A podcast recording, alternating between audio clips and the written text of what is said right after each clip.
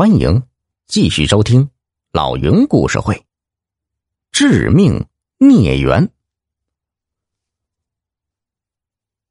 对孟小兰的搜寻工作整整持续了三天，毫无结果。搜寻的人员相继撤回。第四天，唯有小北没有放弃，他早早的起床，爬到后山去找。云上劝小北想开些，警犬都找不到，何况人呢？小北像没听见，一个人在山里又找了整整一天呢。云上问他：“小北，你再好生想想，究竟有没有得罪过什么人呢？”想了，我这段时间天天想，可就是想不到谁会下手害我全家嘞。我看，一定是前辈子做了孽，老天要惩罚我。我十岁不到，老爸就没了；二十岁不到，老妈没了；现如今，老婆也没了。小北说到动情处，又抹了一把眼泪云上在一旁看了，不由得心里直泛酸呢。寻尸未果，云上和白飞只得回县城。他们驱车去了汽车站，去接小兰的女儿孟小草。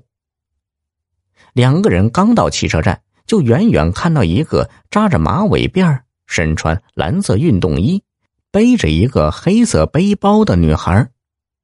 待走进女孩，白飞却迷惑的打量着她：“哎，你小名是不是叫燕子呀？”女孩吃惊的说道。是呀，奇怪了，燕子这名字只有我本家的亲戚知道。你是谁呀？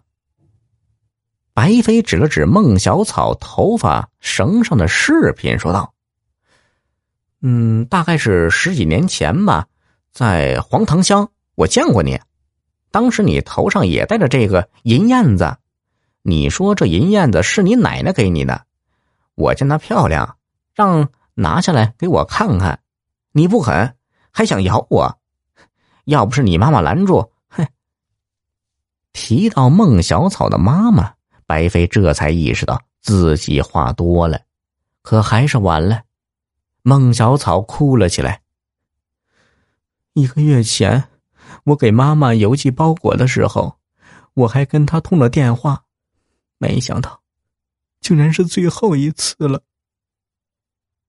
云上瞪了白飞一眼，白飞内疚的吐了吐舌头，赶紧接过孟小草的背包，安抚着，带着孟小草上了车。三个人来到刑警队，云上问了孟小草一些情况，但是都没有什么价值，云上只得安排白飞先送孟小兰回莲叶乡。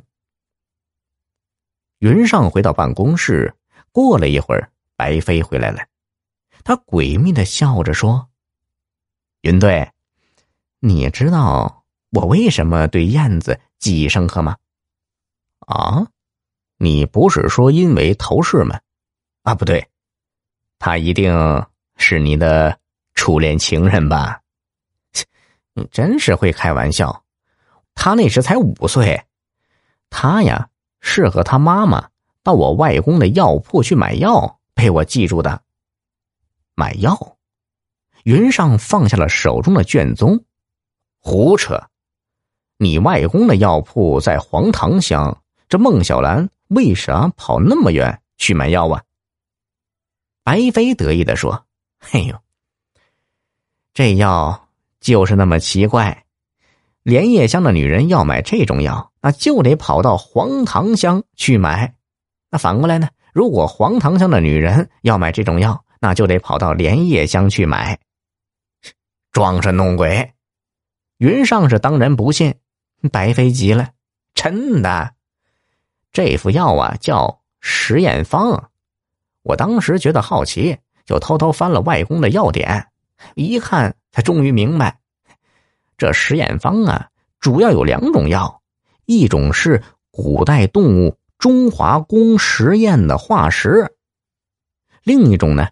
呃，是叫阳起石的硅酸盐类矿物。这二者分别呃烧碾成粉末，再与当地一种植物花粉混合。这种花粉呢，嘿，对男性催情有效果，那是相当的霸道啊。